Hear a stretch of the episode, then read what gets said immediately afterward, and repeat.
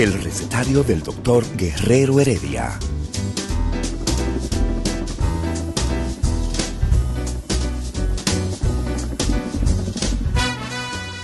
Una respuesta para cada pregunta.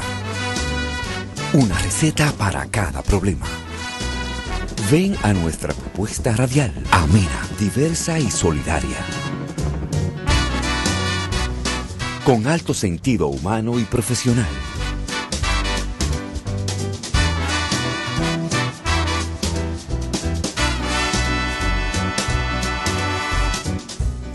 Buenos días. Bienvenidos al recetario del doctor Guerrero Heredia.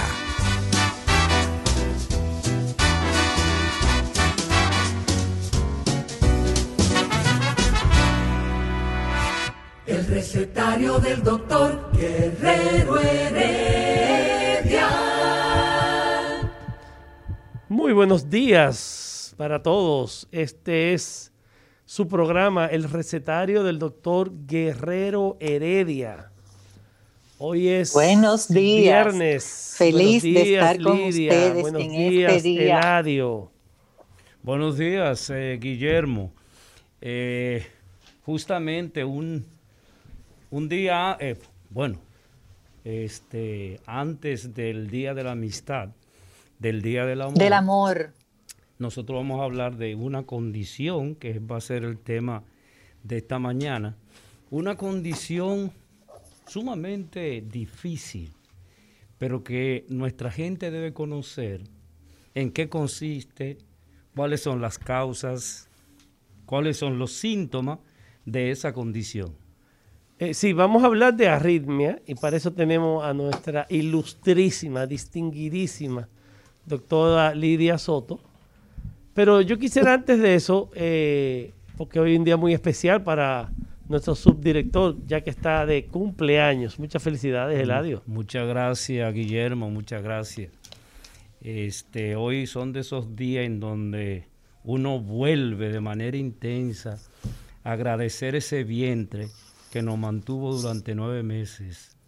Y esos nueve meses de crecimiento, de reproducción, para dar un ser humano y a nuestras madres siempre hay que tenerla de frente con esa eso que nos ha dado la naturaleza de, tener, de multiplicar la vida. Eh, y agradecido de la vida por darme un año más, porque sumar es más que importante en términos de lo que, bueno, ya es el promedio de vida. Eh, el promedio de vida en el mundo anda por 80, 86 años. Y por estos lares no, tan, no están esas condiciones para la mayoría de las personas. Ojalá que podamos nosotros atender lo que pasa después de los 50 con relación a nuestras vidas y darle seguimiento porque el cerebro está programado para una edad determinada y la, estas nuevas generaciones eh, y lo que es la ciencia ha permitido esa prolongación. Claro. Eh, Así es. mismo, ¿Me eh, escuchan también- ahora? Lidia, adelante. Ah, qué bueno. Qué buenos días. Yo estoy feliz de estar este viernes del amor con todos ustedes porque febrero es el mes del amor por el 14 de febrero, un día muy comercial, pero bonito en el sentido de que nos recuerda que el amor es una parte importante de nuestra vida. Feliz porque un día tan bonito cumple años un ser humano hermoso como el licenciado Eladio Hernández. Él es hermoso por dentro, porque por fuera, señores, no quieran ustedes ver a Eladio. Eh, en el grupo dicen que un pitufo, y yo no sé quién fue que hizo esa analogía, pero la verdad que si uno se pone a pensar en los pitufos y, y mira una foto de Eladio, recuerda con mucho cariño y mucha alegría lo que fueron los, pitufos. No ponga esa cara, Eladio. Lo que, pa- lo que pasa, Lidia, es que lo de Pitufo es de- el nuevo look que él tiene por la pandemia, que se dejó la barba y le ha salido toda blanca. y aparte se, a veces aparece con un sombrerito. Entonces se parece a abuelo pitufo que se parece, si te recuerda de los pitufos. Esa es la realidad. Gracias, por, eso, gracias por esos piropos. Eladio, yo te deseo todo lo mejor del mundo, que puedas sobrepasar esos 80 que hoy cumples, que sigas cumpliendo. Yo realmente tengo que decir que conocerte es quererte. Ese ha sido mi caso. Muchas gracias. Un ser humano íntegro eh, que lleva a cabo sus encomiendas de una manera apasionada. Y una de las cosas con las que él se ha apasionado es con este recetario del doctor Guerrero Heredia.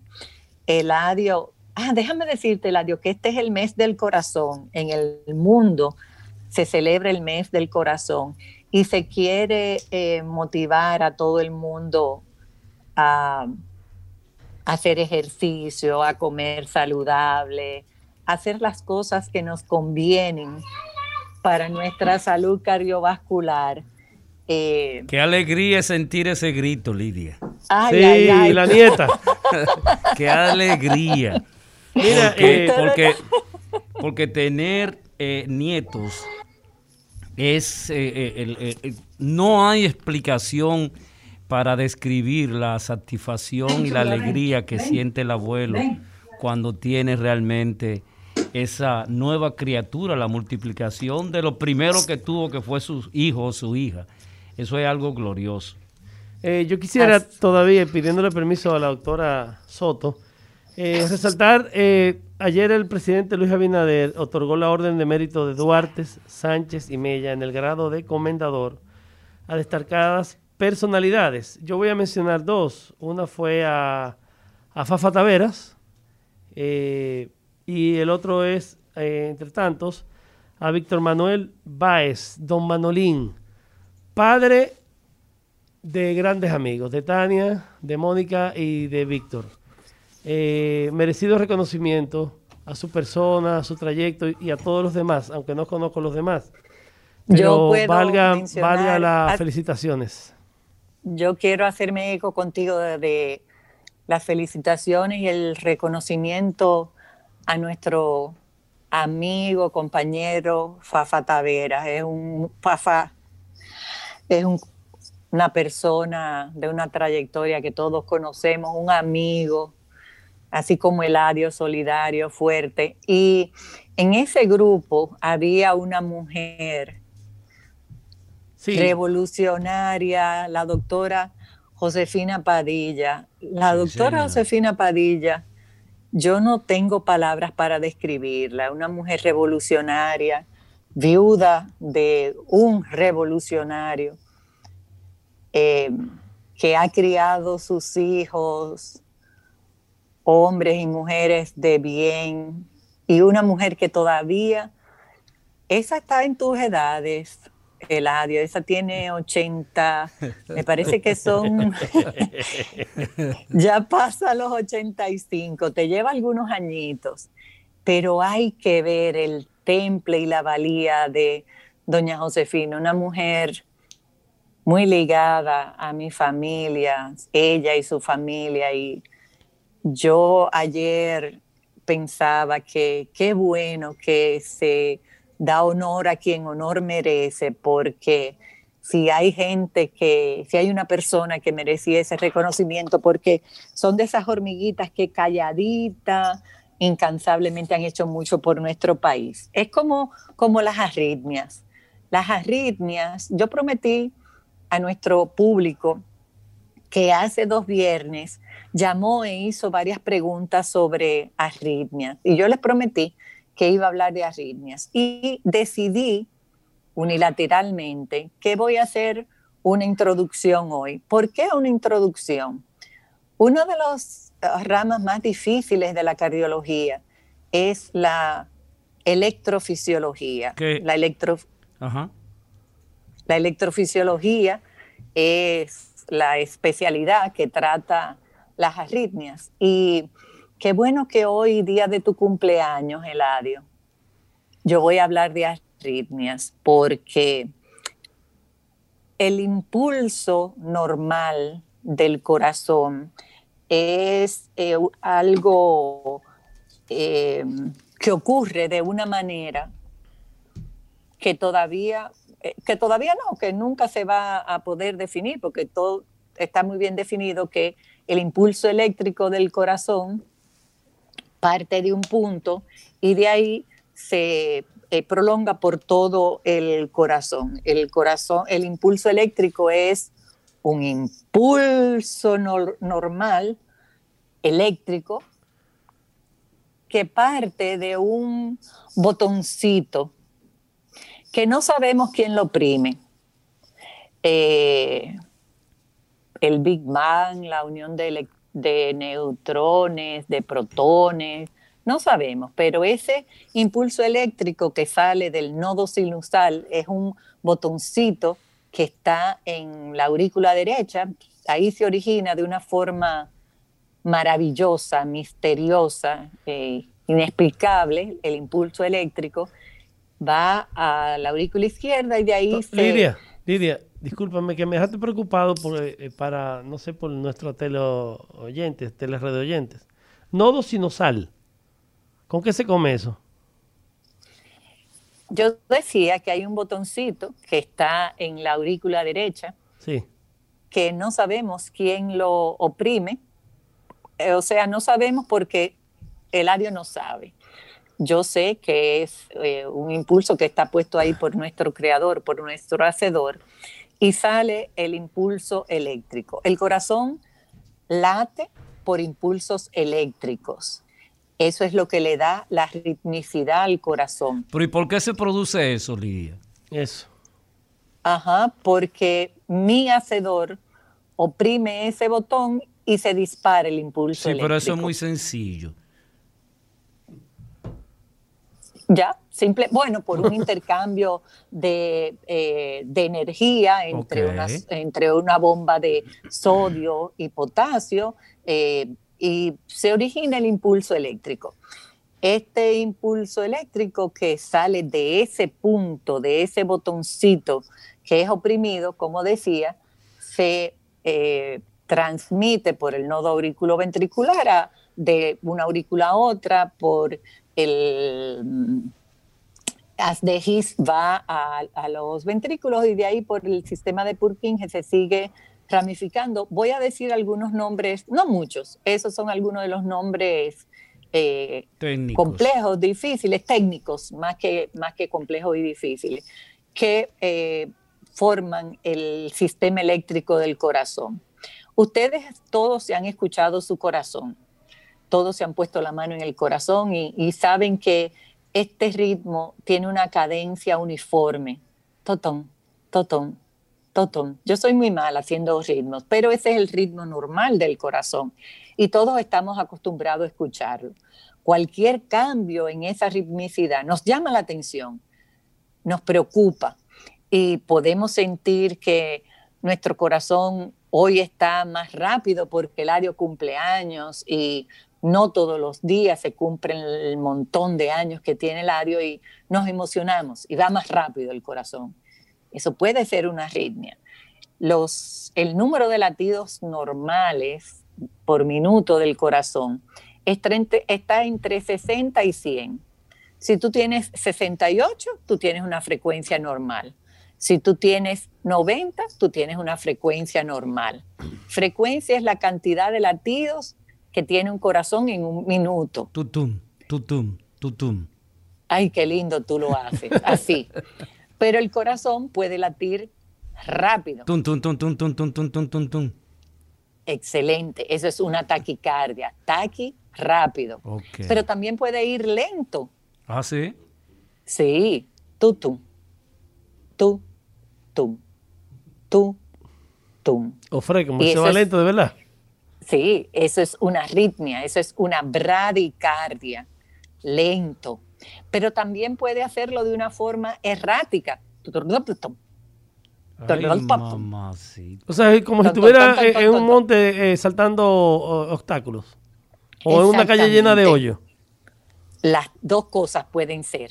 Pero y, cuando, cuando, cuando se produce en una persona un susto de, eh, repentino o la persona está sintiendo miedo, ¿qué pasa con el corazón a propósito de ese ritmo, Lidia? Se acelera, se, acelera, porque se disparan unas sustancias en nuestro cerebro que hacen que ese ritmo se acelere. Porque tú muy bien preguntabas qué es lo que dispara ese, ese nodo sinusal y sabemos que eh, eh, hay involucradas sustancias eh, neurotransmisores, te mencionaba la bomba sodio-potasio, o sea, hay muchas cosas que están en nuestro organismo, que las producimos nosotros y que son las que eh, inciden en este impulso eléctrico. Pero también pueden haber eh, sustancias externas, pueden haber drogas, cuando digo drogas me refiero a drogas ilícitas o a drogas lícitas, hay algunas medicinas que son drogas, eh, todo lo que es medicina es una droga, que pueden también afectar este ritmo del corazón y cambia. Em, ahora con el COVID-19, yo lamento que siempre tengamos que mencionar el COVID porque ha sido eh, una de las condiciones que nos han puesto a estudiar medicina interna. Eh, Eladio, el director del programa quiere saber exactamente cuántos años tú cumples. Eh, yo lo que yo no sé qué decirle a él, porque yo se lo he dicho a él muchas veces y no se lo voy a decir ahora.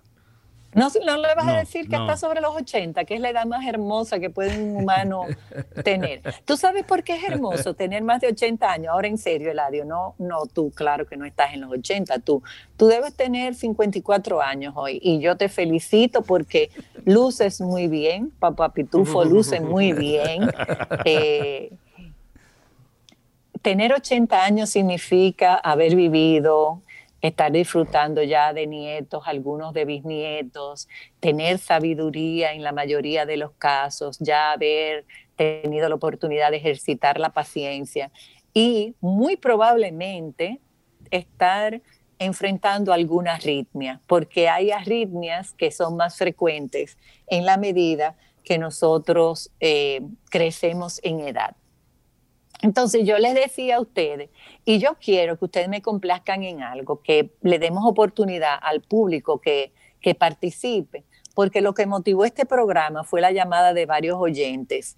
Y en base a esos comentarios de esa llamada, yo quiero hacer un primer comentario eh, frente a esto. Lo, eh, recuerdo, Eladio, que ese, ese programa que nos llamaron, me decían, doctora, pero es que me dijeron que yo tengo una arritmia y mi presión arterial estaba normal. Yo tenía mi presión bien. Dos oyentes hicieron énfasis en estos comentarios.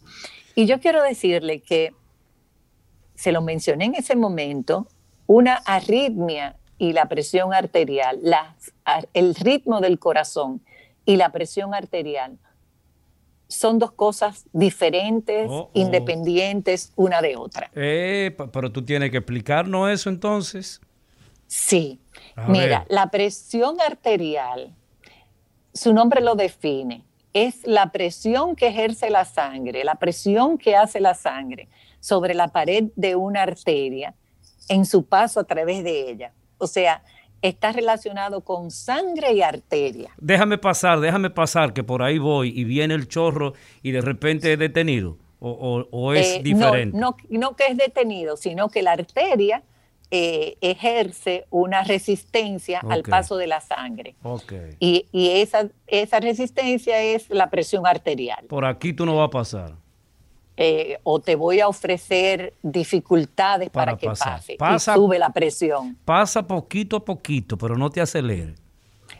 Pasa con resistencia, pasa eh, con trabajo, pasa con dificultad porque yo estoy rígida, porque yo estoy tensa, porque yo no te estoy dejando fluir como, como tú deberías de fluir. Eso es, es, la presión arterial. Eso es la presión arterial.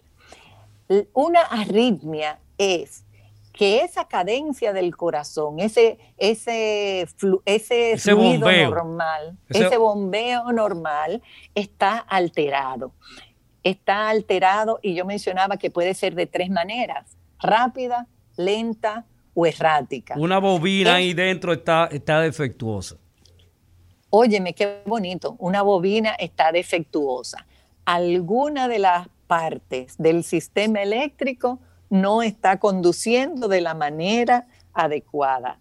Arritmia tiene que ver con conducción y la presión arterial tiene que ver con arteria y el flujo de la sangre. Entonces, eh, yo sé que yo lo estoy diciendo muy fácil, tú lo estás entendiendo, Eladio, por tus años, a los 80 años yo decía que hay mucha sabiduría. Eh, mira, y no te pongas bravo porque fíjate en el número de, que tú cumples hoy. Si lo ponemos al revés, eso es 80. Entonces, tú no y además tú no te vas a poner bravo conmigo, aunque tú quieras, porque si yo te si yo ocasiono ponerte No, después que tú me mandaste a callar en uno de los programas, ya yo no, sé qué decir. Eh, yo, tú sabes. No, no, no, yo te, te desvié, perdóname. Sigue, porque la explicación está muy buena y me gustaría escuchar justamente, después de esta explicación, que tú nos des cuáles son realmente las causas de la arritmia. ¿Por qué una persona tiene esa condición? Después que tú termines esta explicación. Sí, mira, eh, yo quería responder brevemente algunas de las preguntas que recuerdo ese día porque vienen como anillo al dedo al tema de hoy. Eh, uno de los oyentes nos decía, es que lo único que el doctor me hizo fue un electro y ahí ya vino diciéndome que yo tengo una arritmia. Y es que precisamente, Ladio, las arritmias podemos verla en algo tan sencillo y tan fácil de realizar como un electrocardiograma. Fíjate que su oh. nombre lo dice, electro. Y yo decía que la ritmicidad, la conducción de nuestro corazón es una conducción eléctrica, tiene que ver con electricidad, tiene que ver con ese botoncito que se enciende y dispara para el impulso eléctrico. Entonces, el electrocardiograma eh, nos dice que hay una arritmia, no nos dice necesariamente qué tipo de arritmia es, no nos dice necesariamente de dónde está partiendo esa arritmia. Recuerda que yo te decía al inicio que uno de los capítulos más difíciles de la cardiología es eh, esta, esta conducción del corazón porque hay muchas formas de que esta conducción se afecte. La conducción puede afectarse eh, porque nosotros eh, vemos que eh, el ritmo está afectado, pero también puede afectarse porque este impulso esté bloqueado en algún momento. Y quizás alguno de ustedes ha escuchado que, ay, me dijeron que tengo un bloqueo y que tengo una arritmia. Y el paciente piensa, ya, estoy cerca de la muerte, porque imagínate, un bloqueo y una arritmia, resulta que los bloqueos son arritmias, porque esta, este fluir eh, natural y normal, correcto, de, de la electricidad, se encuentra bloqueada en algún punto. Guillermo, no te quites la mascarilla, que ahí hay dos o tres personas y tú no sabes si el adio en su diario vivir ha estado en contacto con alguien que puede estar contagiando el COVID. Entonces, como nosotros no sabemos dónde puede esconderse el COVID, no debemos quitarnos nuestra mascarilla aun cuando fuera el caso, Guillermo, de que tú estuvieras ya vacunado, tienes que seguir usando tu mascarilla porque han habido, han habido, hemos visto la aparición de cepas nuevas y, tenemos que estar protegidos. y yo quería decirles que en muchos casos de eh, pacientes que han estado en reuniones, que se han contagiado varios después de esas reuniones, el punto de contagio que se eh, establece no sabe dónde se contagió con el virus. No recuerda haber oído nadie que, que, tuviese, que Una persona eh, como a veces pasa, una persona eh, adulta, muy adulta, este, como los hombres para sentir, muchos hombres para sentirse en salud, buscan mujeres jóvenes, según la psicología evolucionista. Esa, esa combinación de una actividad sexual puede disparar eh, el, la arritmia en una persona? Sí, las arritmias pueden producirse por alguna patología en las arterias coronarias. Las arterias coronarias son las arterias que llevan la sangre al músculo cardíaco. Y este músculo cardíaco es lo que participa en la contracción y relajación de, que da origen al impulso eléctrico, que da origen a los latidos del corazón.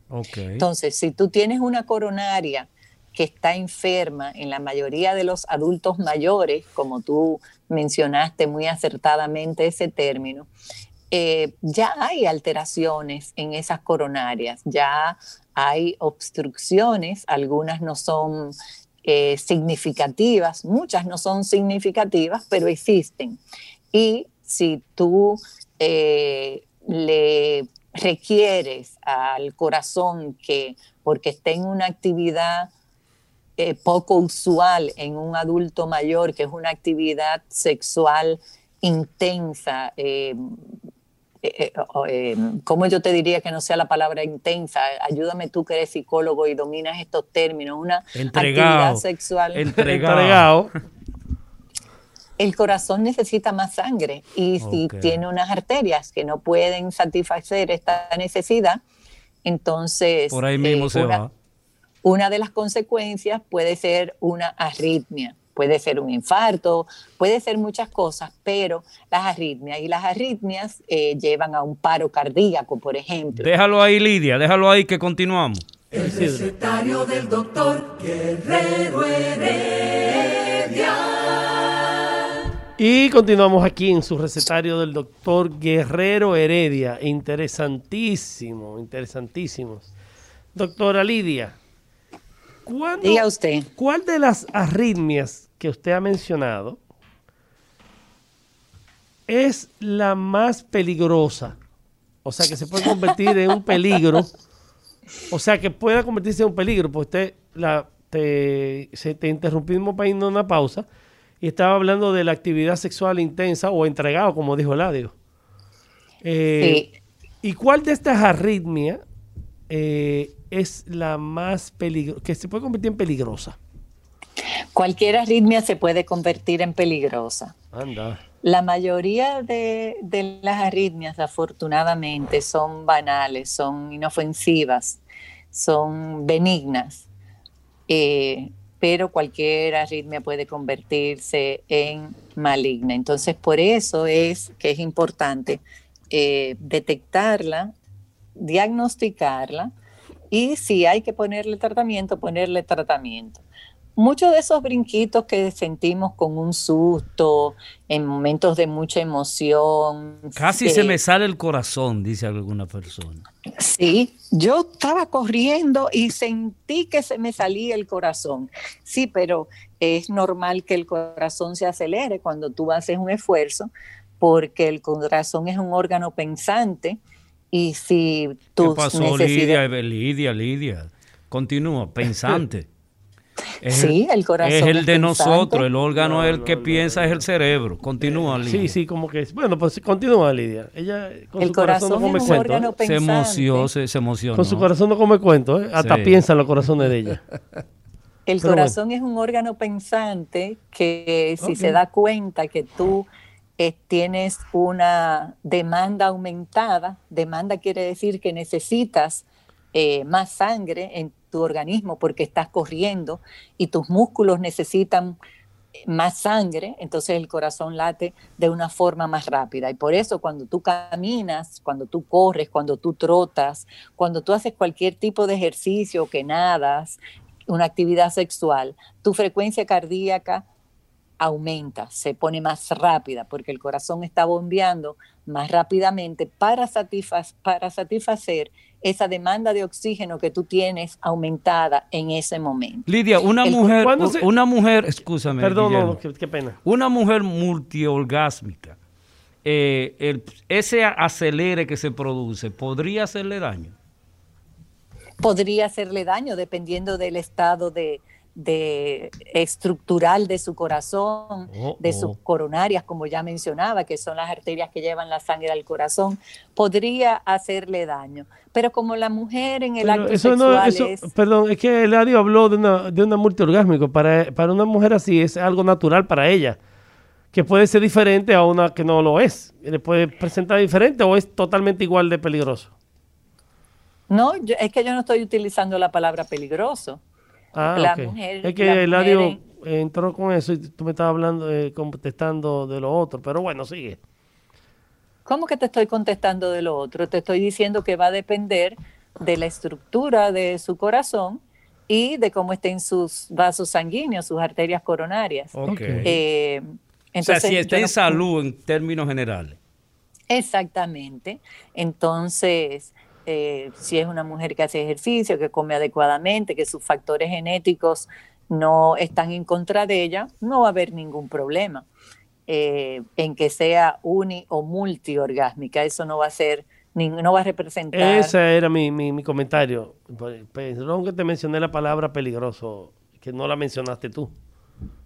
Entonces, no hay problema. Estamos aquí precisamente para que todas las interrogantes y las eh, malconcepciones que tenemos frente al, latido, frente al ritmo, frente a la frecuencia de nuestro corazón. Es diferente el ritmo y la frecuencia. Era otra de las cosas que yo quería señalar. Ritmo y frecuencia. A ver, ¿qué es uno y qué es el otro, Lidia? La frecuencia es el número de latidos que tiene el corazón en un minuto. Ok. Yo mencionaba que era de 60 a 100. El ritmo es la forma, la cadencia que tiene. Lo que tú eh, imitaste ahorita. Sí, que Eladio lo cantó de una manera preciosa. Entonces, yo decía... ¿Eh? normal, tum, el corazón normal. Tum, tum, tum, tum, tum, tum. Uno que va rápido. Y ahora tum, tum, tum, tum, tum, tum, tum, tum, tum, tum. Uno que va lento. Tum, tum, tum. Uno que va errático. Tum, tum, tum, tum, Muy bien, muy bien. Esa última forma errática que eh, Eladio y Guillermo se unieron para representarnos es la forma como late el corazón cuando tiene una arritmia la arritmia más frecuente, que es la fibrilación auricular.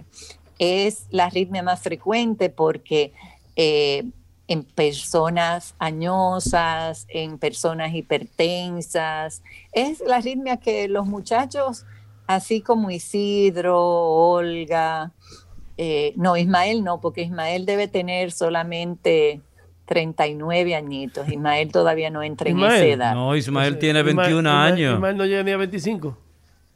Bueno, pero es precisamente lo que estoy diciendo, que Ismael no entra en esta categoría. Ok. Yo tengo una, pregunta que no me de lo que tú estás hablando ahora, sigue. ¿Que tienes una pregunta? Sí, no sé si sería un paréntesis, porque... Sí, dime, dime. Por ejemplo, desde hace muchos años las caminadoras en los gimnasios te ponen, o sea, tú le entras eh, tu peso y tu edad y entonces tú comienzas, eh, te ponen, tú lo agarras, no tiene que conectarte nada, sino con lo que tú lo agarres, tiene unos sensores. Si te mantiene agarrado durante más de 10 segundos, te mide tu frecuencia cardíaca. Y cuando, cuando te pasa de lo, de lo normal, en lo que es la frecuencia cardíaca, porque tú vas caminando rápido, o un trote lento, o un trote rápido, te dice frene, o te dice pare, porque ya está más de lo normal. Coméntame sobre eso, o continúa y quiero tener eh, eh, ¿cuándo podría una persona eh, en Spock no puede caer muerto? Si no, no, se lleva de eso, ¿no? Eh, sí, tú puedes caer muerto porque si tu corazón no está preparado para responder a la demanda de oxígeno que tú estás teniendo en ese momento, te puedes caer muerto. Y sabemos de muchos casos de pacientes que eh, se han infartado, han tenido paros cardio, cardíacos en un momento de un ejercicio extremo. Eladio mencionaba la actividad sexual y también la actividad física puede ser un ejercicio extremo que te lleve a estas condiciones extremas. Eh, se hacen cálculos a partir de los años que tú tengas y cuál puede ser tu frecuencia cardíaca eh, esperada, normal. Entonces, eh, a mayor edad, tu frecuencia cardíaca máxima va a estar más bajita y por eso te piden que tú entres tu edad en esos, en esos aparatos automatizados, porque el cálculo se hace de una forma automática. Ok. Yo, yo les decía, dime. Cuando una persona, cuando Bartola, Juana, María, Isidro, Juan, puede eh, eh, entender que algo no está funcionando bien? ¿Cuáles son los síntomas que una persona eh, siente en un momento determinado con relación a esta condición que tú estás explicando esta mañana? Cuando estás sofocado. ¿Qué, ¿Cuáles son esos, esos, esos síntomas que la gente puede decir, eh, y ojalá que no se den los jóvenes, porque tú has dicho que esta condición en un joven o un ataque cardíaco en un joven es fulminante, se fue ahí mismo. No necesariamente. No necesariamente, explícanos entonces. No, no necesariamente. Mira, eso es importantísimo, que lo que tú has dicho, los síntomas, porque para una persona siempre lo que, cine, lo que siente es importante. Hay eh, signos que te hablan de una arritmia. Estos signos pueden ser, eh, decía Guillermo, te sofocas, sí, que te sientes sofocado pudiera ser un signo, pudiera ser un, mareo, que sientas como que la cabeza, los dominicanos decimos, la cabeza vana, la cabeza vana pudiera ser un dato de, de que tienes una arritmia pero también lo que percibimos pudiera ser una arritmia o pudiera simplemente ser una percepción.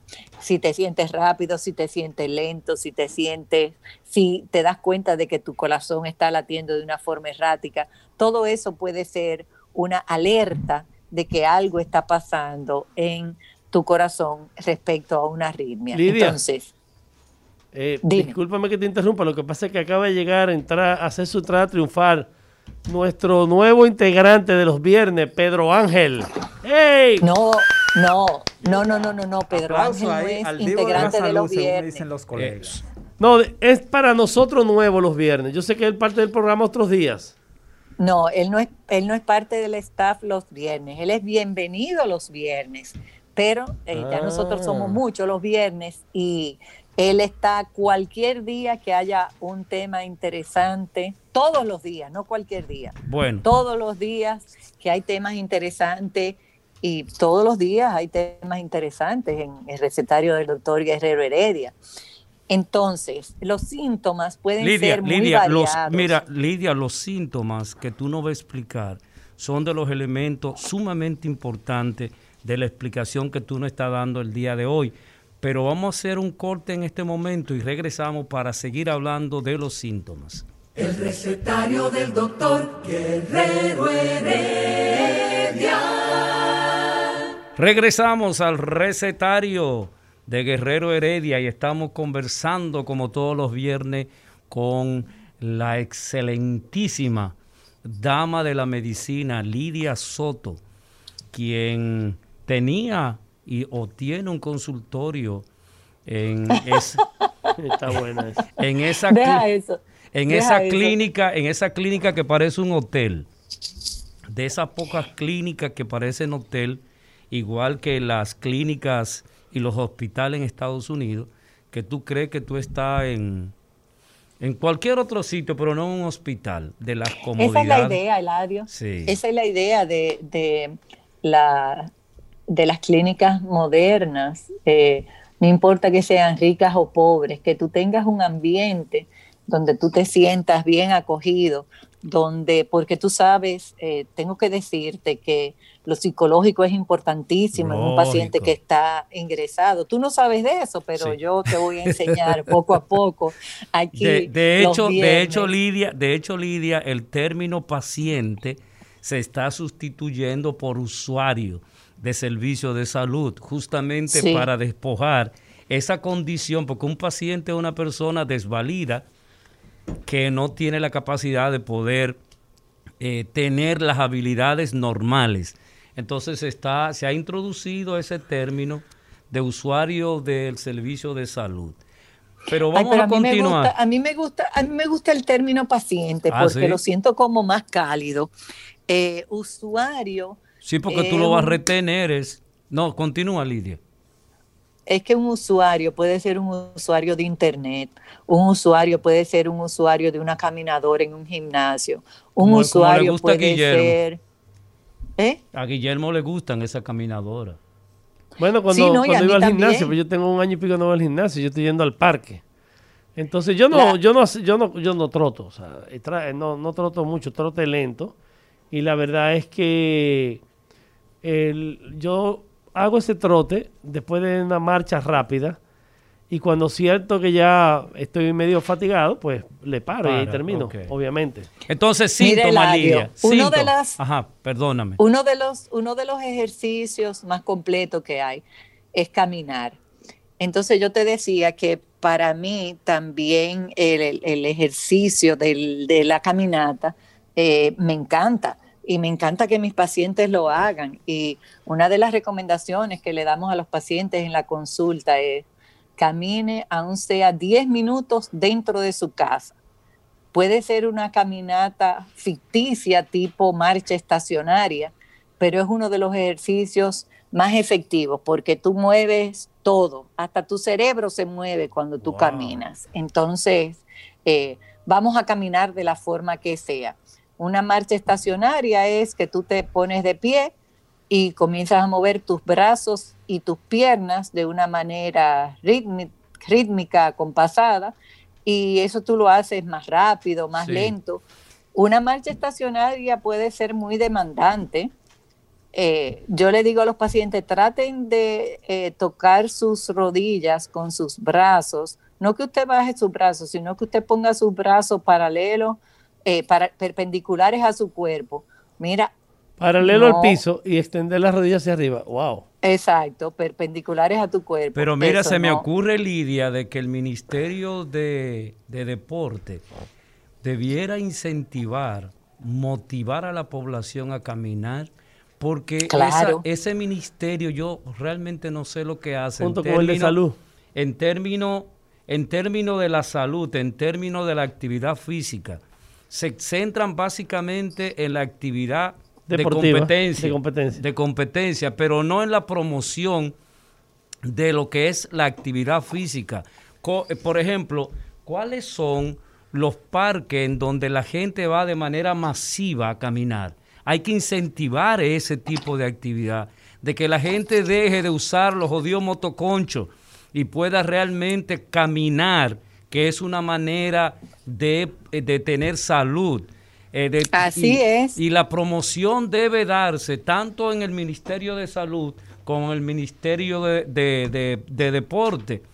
Me gustó que tú lo separaste, que tú dijiste que debería de ser una promoción del Ministerio de Deporte. Eso me gusta mucho. Porque se entiende que debe ser el Ministerio de Salud y no es así. O sea, pues, cabe excelente eh, es un llamado, eh, ojalá, ojalá, esto se no, hagan, caso. Se difunda eh, en todas las redes, se promueva. atención al ministro de Deportes. Mira, mira, mira Guillermo, que se vaya al mirador, al mirador sur ahí, en la avenida de la, de la, salud, que se vaya al parque de este, que se al malecón. Mira, que se distribuya volante, donde le indique a la gente la condición, la protección que debe tener para su salud y que le puede enseñar cómo caminar, cómo trotar, los beneficios y los peligros que significa si tú no ves el médico.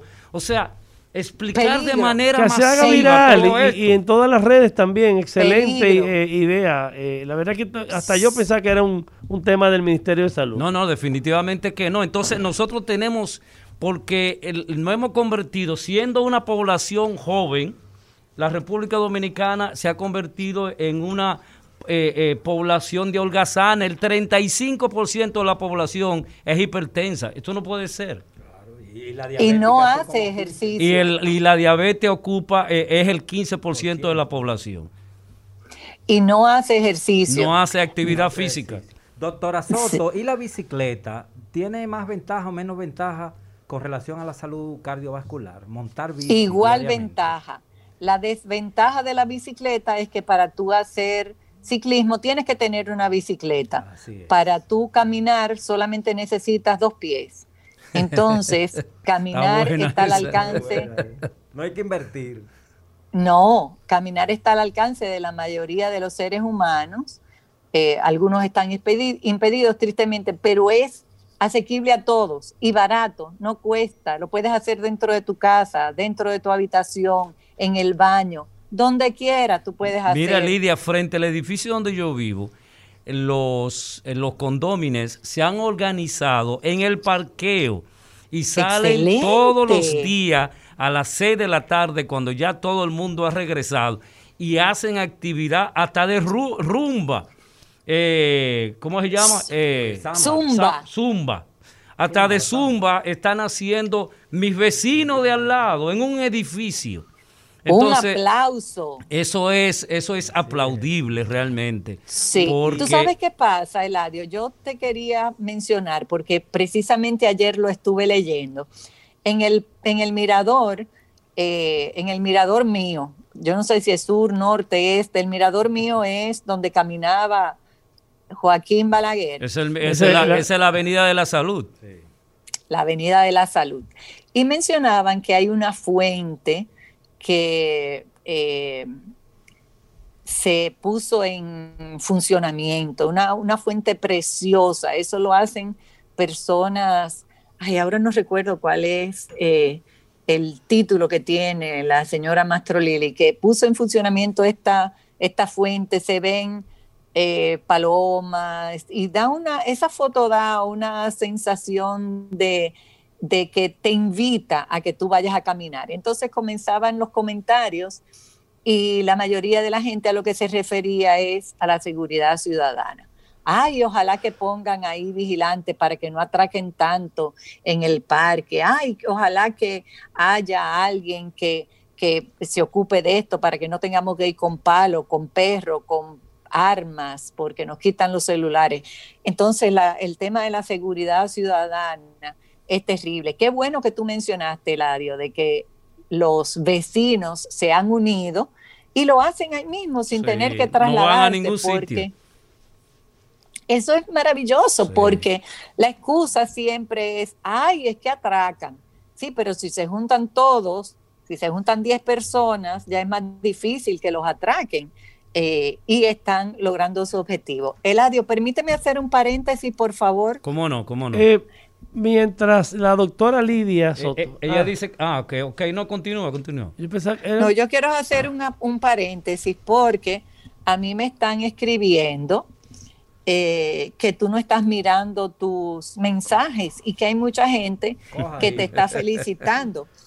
Alexandra dice, Alexandra dice, Alexandra dice que parece que la gente mayor ya no lee sus su WhatsApp y yo tengo eh, algo que decirle a Alexandra. Usted es una freca. Porque usted no tiene que decirme el Eladio, que él es un señor mayor. El Eladio es un pitufo. Eladio es papá pitufo. No me le diga señor mayor, Alexandra, que va a tener problemas conmigo. Mira, yo quisiera eh, dentro de los paréntesis. Nuestro director no igualó, Lidia. Continúa, Guillermo. Yo quisiera hacer un paréntesis porque Lidia eh, eh, siempre es muy... Eh, me encanta escucharla hablar de, temas de, de, su especialización, pero sobre todo todo lo que yo he aprendido con ella en este tramo que yo estoy con ustedes los viernes. Mira, yo tenía excusa para no caminar cuando llovía. Si llueve y me tocaba caminar ese día, yo estoy caminando en mi casa. Ella habló de eso hoy. Y otra cosa que aprendí de Lidia, en día pasado que yo estaba hablando de odontología, de las ah, de los anestésicos y los vasoconstrictores eh, de anestesia con vaso o sin vasoconstrictores. Y ella me dijo que ojalá no me utilizara sin vasoconstrictores. Y le dije, desde hoy se dejo de utilizar eh, las anestesias con vasoconstrictores. Dos cosas he aprendido de ella en menos de cinco meses. Yo digo que siempre se aprende. Todos los días. Siempre se aprende, porque así aprendo yo de ti, de Ladio, de Pedro Ángel, de Olga, de Isidro, de Ismael. Lo único que se necesita para aprender, Guillermo, es estar abierto para recibir esa enseñanza. Es lo único, lo único que se necesita. Tú, eh, con respecto a los anestésicos, yo sé, yo estoy consciente de que ustedes necesitan vasoconstricción para que haya menos sangrado en el campo quirúrgico. Eh, entonces, eh, es difícil que yo pueda opinar ahí porque ustedes eh, tienen sus necesidades también. Sí, pero, pero yo, creo, yo creo que se, hay una gran parte porque el porcentaje elevado de las asistencias a los consultorios que necesitan de anestesia es para arreglar una simple caries. Exacto. Ahora, si es una cirugía pequeña, que es una extracción de una sola pieza, también se puede utilizar sin vasoconstrictores. Exactamente. Ahora, ya si es una cirugía prolongada, pues uno prefiere, porque aparte el espectro, el tiempo que dura en boca la anestesia, con vasoconstrictura dura más y evita más el sangrado. Pero vamos, casi al 0% le hemos reducido. Excelente. Que tú levantas la mano, Eladio. Entonces, Lidia, yo quisiera, después de escuchar los síntomas, para darle eh, paso también a Pedro Ángel con las informaciones de salud y los acontecimientos que están pasando y aquellas expectativas de la vacuna. Mm, eh, yo quisiera que tú nos dijeras, para luego escuchar a nuestros oyentes también, cómo se diagnostica la arritmia. Yo te decía que una de las formas más fáciles, asequibles de diagnosticar una arritmia es el electrocardiograma. Electrocardiograma, ok. Sí, el electrocardiograma, porque un que tiene cualquier cantidad de años. Tiene cualquier cantidad de años eh, el electrocardiograma lo que hace es que registra eh, la actividad del corazón. Cada, cada una de las partes de la conducción eléctrica eh, se representa en este electrocardiograma a través de, ondas, segmentos, intervalos. Sub y baja, pero si tú te fijas, ese sub y baja puede tener una casita de campaña antes, debe tener una casita de campaña antes, que es el impulso eléctrico primario del nodo sinusal, que yo te decía que es ese botoncito que no sabemos, eh, que no vemos, no que no sabemos, que no vemos quién lo oprime. Y ese impulso eléctrico que se origina en el nodo sinusal se conduce, se manifiesta en este electrocardiograma como, como una montañita. Entonces después viene eso que estamos acostumbrados a ver representando el latido del corazón, eso que sube y baja, ese complejo QRS. Pero después de ese complejo QRS viene la onda entonces, esa onda que le hemos oído muchos días, a ustedes no les gusta que yo hable de, de COVID, sin embargo, el COVID siempre viene a mi boca. Siempre viene a mi boca, porque ustedes oyeron, sobre todo al principio de la pandemia, que se hablaba mucho de la prolongación del segmento QT. Prolongación del QT. La gente se está muriendo del QT porque hay eh, drogas que se están usando para el COVID que prolongan. Pero el QT, no era lo que se ponía en las uñas uno, las mujeres. Sigue, sí. no, porque eso es el Cutex. Ah, Así se escribe, Cutex. Que era una marca. Ajá. Ajá, que es una marca, es igual que la Gillette, es igual que... Que, la pasta de dientes. Exactamente, que, que son cosas que, que la son marcas. Y que la cerveza también son. Y que la rasuradora también. La Gillette dijo ella, sí. ah, perdón, perdón. son marcas que representan una familia de, de, cosas que usamos eh, con mucha frecuencia. Entonces, QT es una Q, la letra Q del abecedario, perdón, y una T. El intervalo QT, que es un segmento donde la conducción eléctrica eh, tiene una medición concreta, específica, y si se prolonga puede producir arritmias eh, muchas veces mortales, fatales.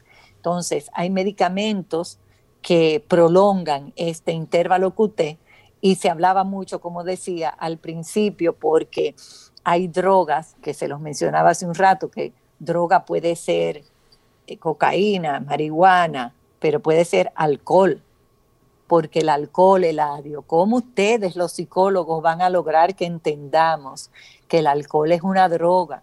De las peores, de las peores. De las peores, qué bueno que lo dices tú y que no lo digo yo, porque el alcohol es una de las de las drogas que más fácilmente llegan a las manos de cualquier persona. legal. No importa su edad, no importa su estado de salud. Aquí en República Dominicana tú vas a un colmado, a un supermercado y tú tienes acceso a agarrar una cerveza, una botella de vino, una botella de whisky, de ginebra, de vodka, de cualquier tipo de alcohol. Y no importa el tipo, es alcohol. Varía la concentración de alcohol que tiene cada uno de ellos, pero es alcohol. Y cada uno de estos tipos de alcohol tiene una incidencia en el corazón. El corazón es uno de los eh, órganos. entonces el alcohol es un riesgo para el corazón. Pero riesgo, vamos a dejar ese riesgo. Vámonos a una pausa y cuando regresemos escuchamos a Pedro Ángel eh, con las noticias para que tú nos hables de los riesgos que significa la arritmia y la, la introducción de alcohol para ese corazón dañado. Excelente. El recetario del doctor Guerrero Heredia. Regresamos al recetario de Guerrero Heredia. Eh, antes de escuchar los riesgos, como ya explicábamos antes de la pausa, eh, Pedro Ángel, ¿cuáles son las informaciones relacionadas con la vacuna eh, para el COVID que tú tienes en este momento? Bueno, pues eh, muchas gracias la oportunidad y además esa gran audiencia de este programa que se incrementó, me dicen, desde el viernes pasado hasta ahora, los viernes, por mi sola presencia. No es así, según informaciones fidedignas que yo manejo. ¿eh? Pero un tiguerazo. Sí, no, y también, doctora Soto, yo me voy a quejar con ustedes. Eh, postdata al doctor Guerrero Heredia, porque usted está hablando de sexo y temas de arritmia y no me dejaron hablar. Yo en eso soy un experto, en sexo. Oh. Pero no porque soy un ejecutor, sino porque he leído mucho.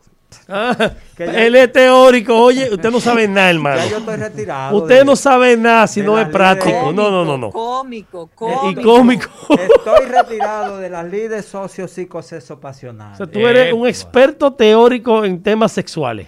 Exacto, teórico. Teórico, teórico. Antes, antes, tenía un laboratorio, pero ya no, ya estoy como un consultor para temas sexuales. Pero vamos a informaciones para que no me linchen, el jefe de este programa no me cancele antes de tiempo. Miren, vamos a hablar de vacuna que está de moda. Ya finalmente el país se decidió por comprar la vacuna.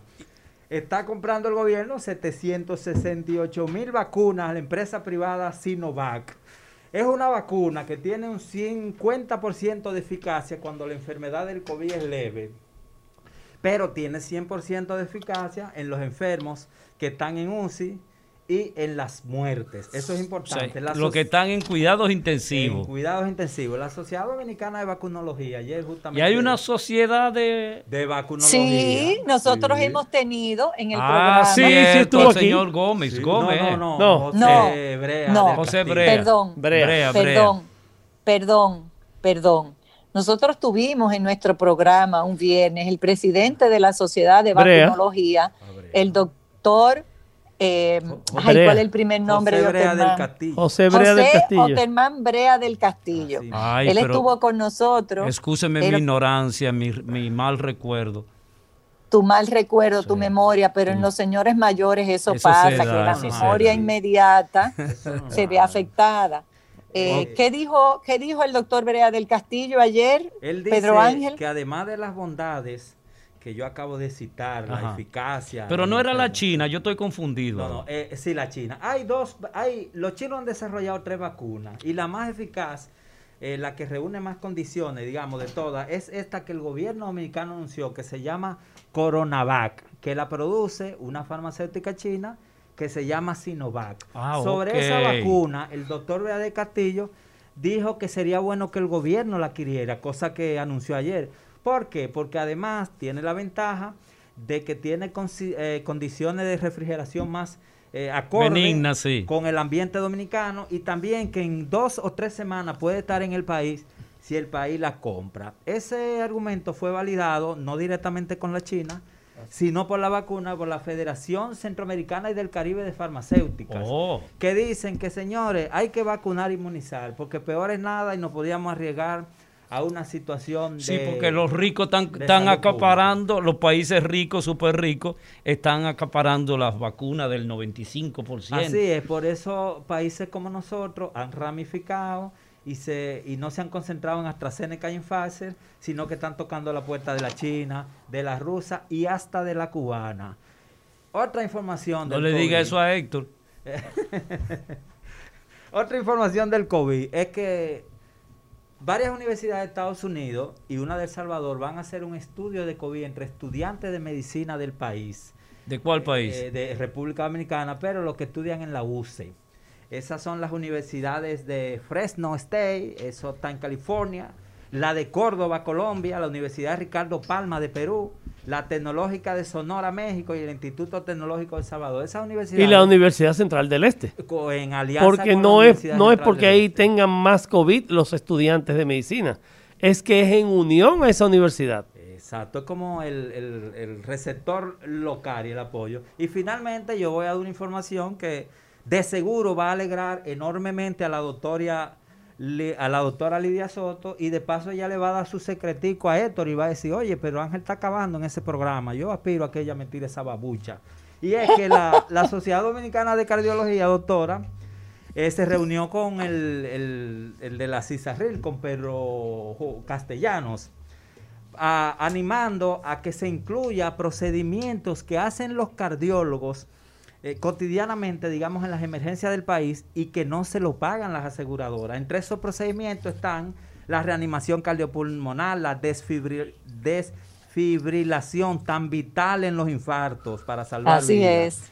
La intubación endotraqueal, la trombosis farmacológica, la cardiología eh, eh, cardioversión eléctrica y colocación de marcapaso trasvenoso transitorio. Son palabras que parecen chinas, pero cuando usted llega a una emergencia con un infarto, le salvan la vida, pero tienen los cardiólogos, ustedes, la desventaja de que las, asegura no, las aseguradoras no se lo están pagando. Dice la sociedad, y usted me lo valida, doctora, que como quiera usted dan el servicio, porque le llega un enfermo eh, con, ese plazo fatal de 90 minutos para salvarlo de un infarto y no es verdad que usted no le van a decir, ustedes se lo dan, entonces las aseguradoras no se lo pagan. ¿Y cómo es eso? Entonces, esas son las informaciones que yo quise dar. Reitero mi queja de que no me dejaron hablar de sexo y nada.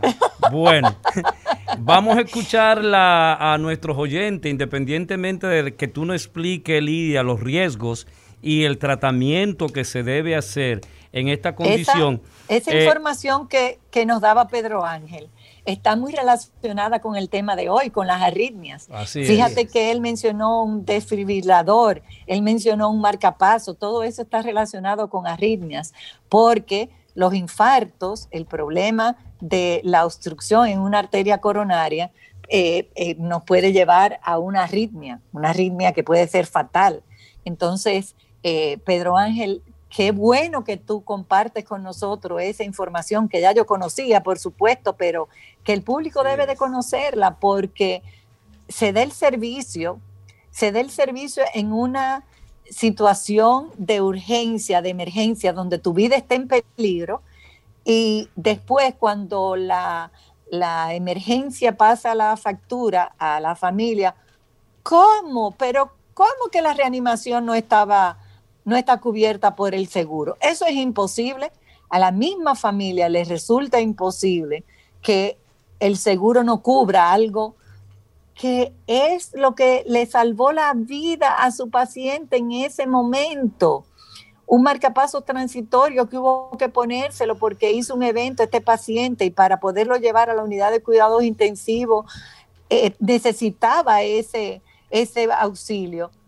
No se lo cura el seguro. Así y es. costoso, son procedimientos costosos. Y probablemente el jueves Vamos a seguir hablando eh, de ese tema, Lidia, con José Ramírez, que trajo unas informaciones aquí contundentes con relación a los seguros. Pero queremos llamar a nuestros oyentes al 809, que nos llamen al 809-682-9850.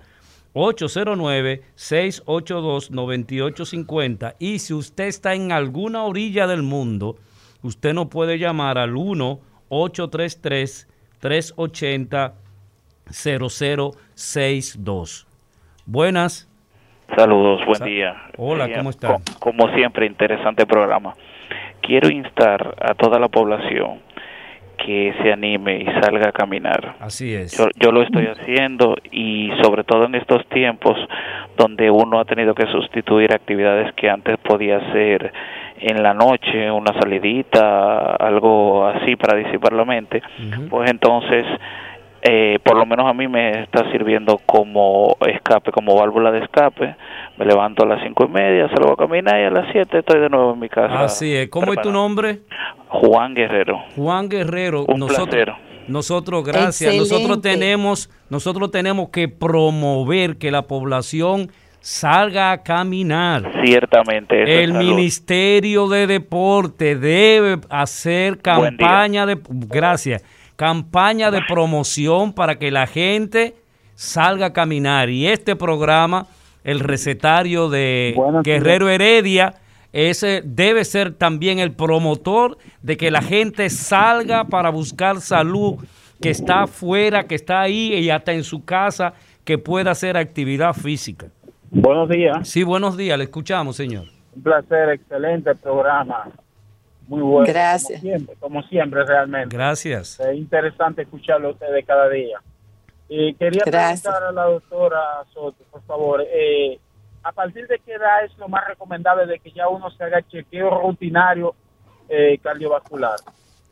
Sí, nosotros recomendamos, se recomienda que a los 35 años, si usted no ha tenido antes un chequeo cardiovascular, se lo haga.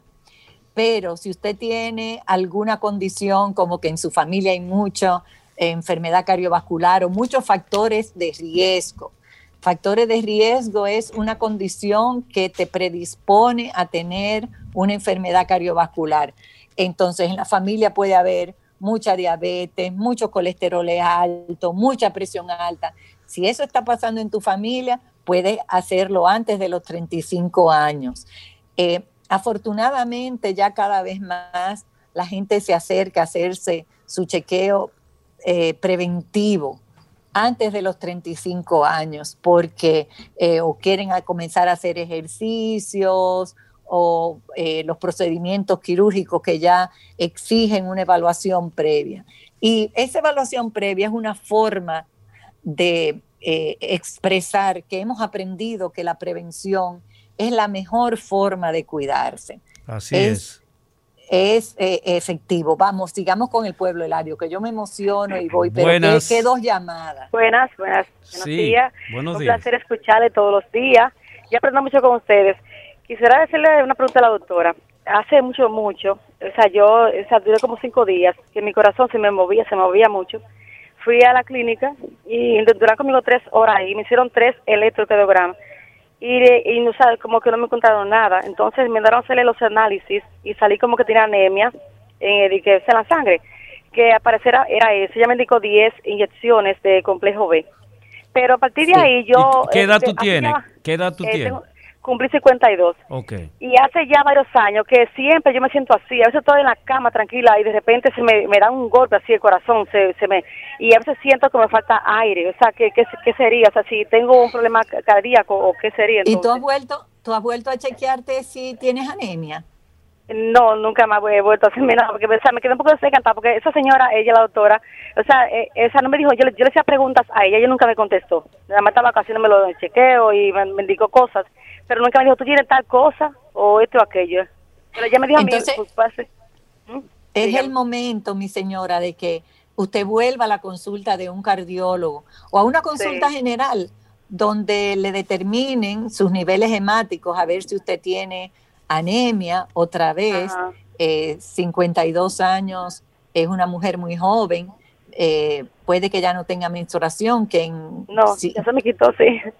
Exacto, en las mujeres jóvenes la menstruación es una de las causas de anemia. Hay que ver por qué, si usted tiene anemia todavía y por qué puede estar teniendo anemia.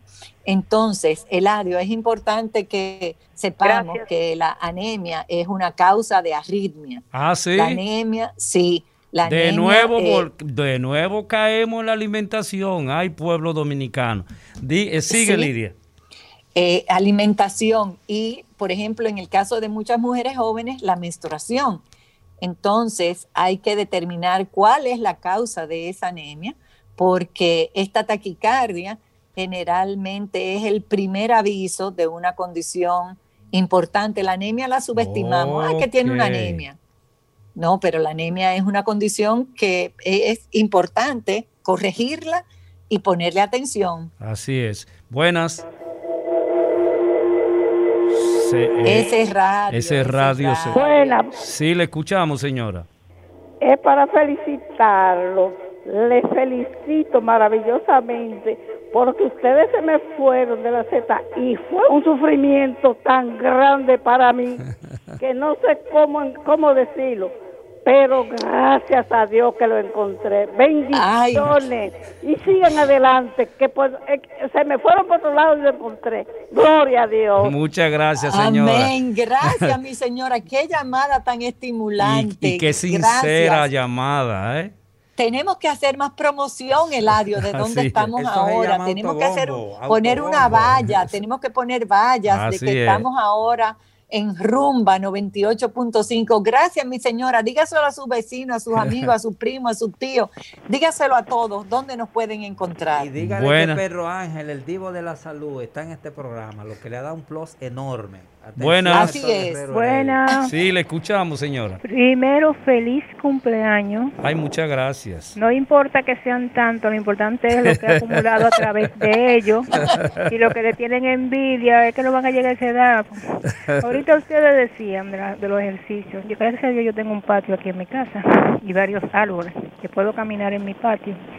La juventud no hace ejercicio para su salud, pero ellos levantan mucho el codo, algunos utilizan la nariz. Uh. esa, es buena descripción.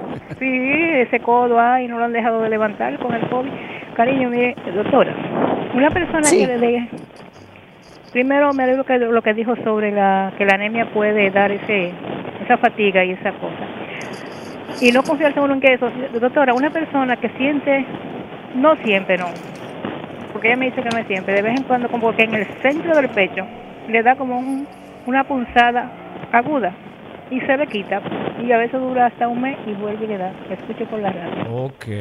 Excelente pregunta. Mire, esa punzada, esa punzada ahí en el centro del pecho, eh, hay que investigarla porque puede que no sea nada Puede que no sea nada, puede que sea algo que le pasa con emociones, con posiciones, que sea algo muscular, pero puede que sea una angina. Entonces, usted debe... Una angina, Lidia. Sí, eso es un que ya tus coronarias están eh, sufriendo, eh, que pueden estar afectadas, que están enfermándose o que ya están enfermas. Entonces yo decía de un electrocardiograma y la señora estará pensando, pero un electrocardiograma es en el momento y le da esporádicamente. Entonces, si esa persona identifica que le da en algún momento del mes, en algún momento de la semana, se le puede poner un holter.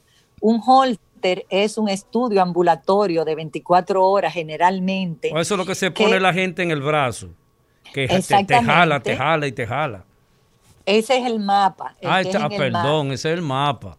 Sí, no, perdón, no. Qué buen comentario tú has hecho, Eladio, porque así nos das la oportunidad de que le señalemos al público la diferencia entre un monitoreo de presión arterial, que es el que te aprieta y te suelta en el brazo, y un holter, que son muchos electrodos que te colocan en el pecho y no molesta tanto como el mapa. Entonces usted le puede colocar a un paciente un holter para tratar de atrapar esa molestia que tiene en el centro del pecho, que a veces la atrapamos aunque no lo sienta porque el paciente puede percibirlo en algún momento, pero puede también que pase y que no lo perciba. Esa es la importancia del holter, que atrapa actividad eléctrica cuando tú estás desapercibido.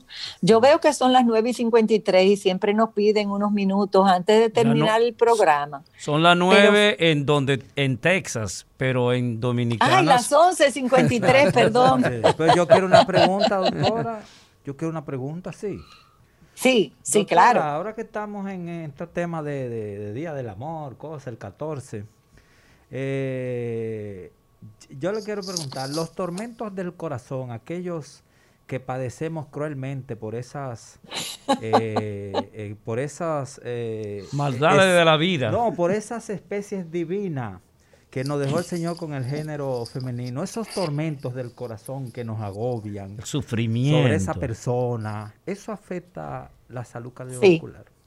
Sí, sobre todo de forma al revés, sobre todo a las mujeres les afecta y existe una condición que está muy bien descrita que es el corazón triste, el, el, corazón triste, el sad heart. Entonces, eh, nosotros podemos tener eh, afecciones que parecen como si fuera un infarto y es un corazón sufriendo. Ah, eh, así como existe el corazón alegre, el corazón del fin de semana, el corazón festivo, el, corazón de... la nueva conquista o de la conquista. Oh, pero el adiós está, pues, está, vivo. Doctora, está vivo. Eladio está más vivo que tú y que yo, Pedro Ángel. Pensamos que no. Doctora, habilítale una consulta a Olga, nuestra productora, porque ella le prestó mucha atención. Además, se murió de la risa. Y esos ojitos chinos que ella tiene, que se ve que son torturadores, están así como, wow, yo necesito una consulta con la doctora Soto. Gracias. Bueno, eh, Lidia, nos queda un minuto eh, eh, para rápidamente resumir en términos de tratamiento si una persona tiene esta condición. Y eh, como la exhortación tuya para el día de, la amistad, el día del amor. La exhortación mía para el Día de la Amistad y del Amor. El tratamiento es largo, Eladio. Vamos a hablar de eso en otro programa. Okay. En mi exhortación para el Día del Amor es disfrútelo. Disfrútelo, disfrútelo, disfrútelo. El Día del Amor y de la Amistad. El día, un día lindo, un día rojo pero disfrútelo con mesura, con mesura, oh. con eh, cordura. Disfrútelo con cordura. Gracias, Lidia. Eh, eh, y antes de cerrar, reitero mi queja, no me dejaron hablar de sexo. El recetario del doctor Guerrero Heredia. Rumba 98.5, una emisora RCC Media.